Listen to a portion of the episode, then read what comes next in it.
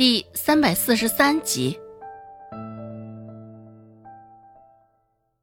这时候，顾寒生特别像是在耍猴，只是乐在其中的男人还犹不自知，眼神中全是贪婪的味道，差点嘴角也溢出了口水了。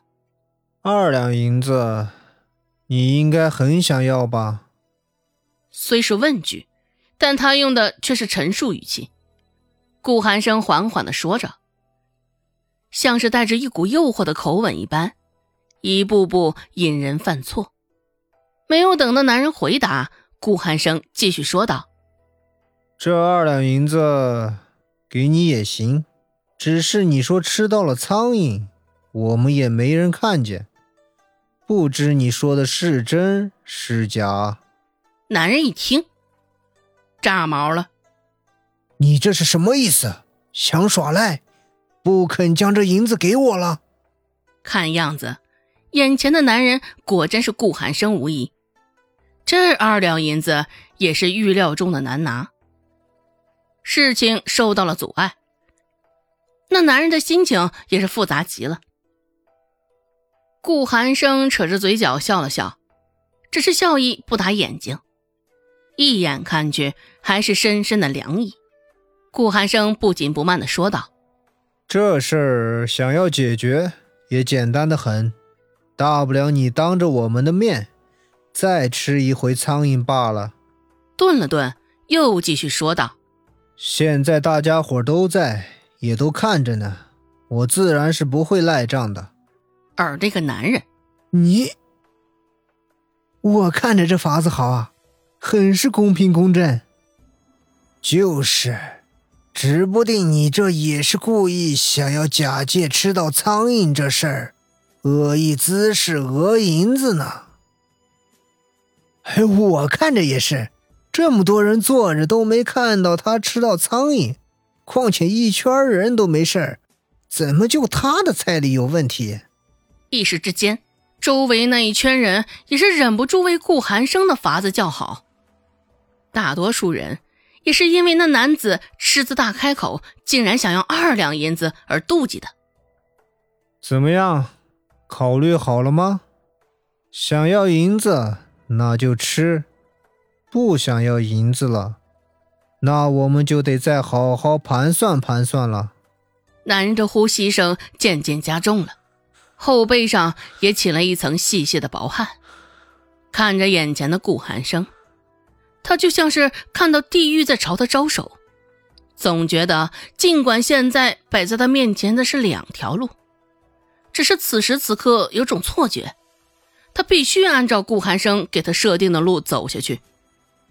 正想着，顾寒生又说道：“若是不吃，或许就应该好好清算清算，这造谣生事、蛊惑人心，应该赔偿多少钱才行？”这真的是男人没有预料过的一茬。现在也就等同于顾寒生在逼着他点头，吃下苍蝇。想想那画面，男人的胃里就开始翻涌了。最后也是没得办法，他还是得走上顾寒生给他留的路。行，我吃。男人点点头，硬着头皮从唇齿间挤出一点声音。收到想要的回答。顾寒生脸上笑意又绽开了些，只是这笑容看着，又是几家欢乐几家愁。顾寒生转身吩咐了一下那个小厮，而后就坐在那男人的对面，有一单没一单的把玩着手中的碎银子。每当人觉得那碎银子要掉落在地上的时候，顾寒生又能稳稳的接住。碎银子当当当碰撞在一起的声音，悦耳极了。就为了这二两碎银子，男人都能不惜以身犯险，口吞苍蝇了。不到半炷香的时间，小厮就端来了一盘青椒炒肉丝儿。远远的看着，青葱碧绿的，甚是好看。只是等他端着菜走近了一看。这才发现上面躺着一层的苍蝇，密密麻麻，密集恐惧症看着甚是肉麻恶心。周芷在一旁看着，眼角直犯抽搐，胃里也是一阵的翻江倒海。这肉丝儿真是浪费了。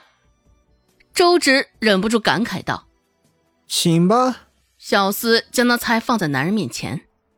现在，那男人的脸色已经和青椒一样了。上头的苍蝇层层叠叠的，个头还甚是肥硕，比起一般的苍蝇要大上不少。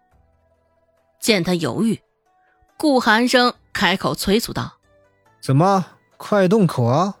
大家伙可都挺忙的，现在就等着你下口呢。”走到哪儿？看热闹不嫌事儿多的人永远不会少。离得比较近的几个也看清楚了，那盘青椒炒肉丝上头密密麻麻的黑色是什么玩意儿，脸上也是浮起一层幸灾乐祸的意味。而距离较远的，看得不怎么真切的几个，还伸长了脖子往这处看呢。那男人此时的脸色也甚是难看。那盘之中的苍蝇密密麻麻，不下十只。手抖了抖，正打算抬起筷子朝那苍蝇夹去，顾寒生的声音又响起来了。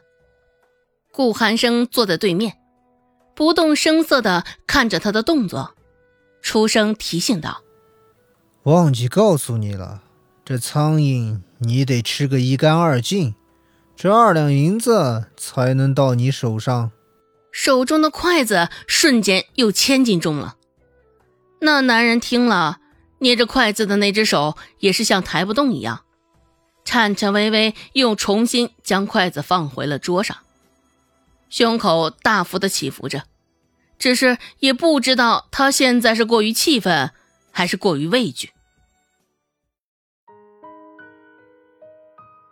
本集播讲完毕，感谢您的收听。感兴趣，别忘了加个关注，我在下集等你哦。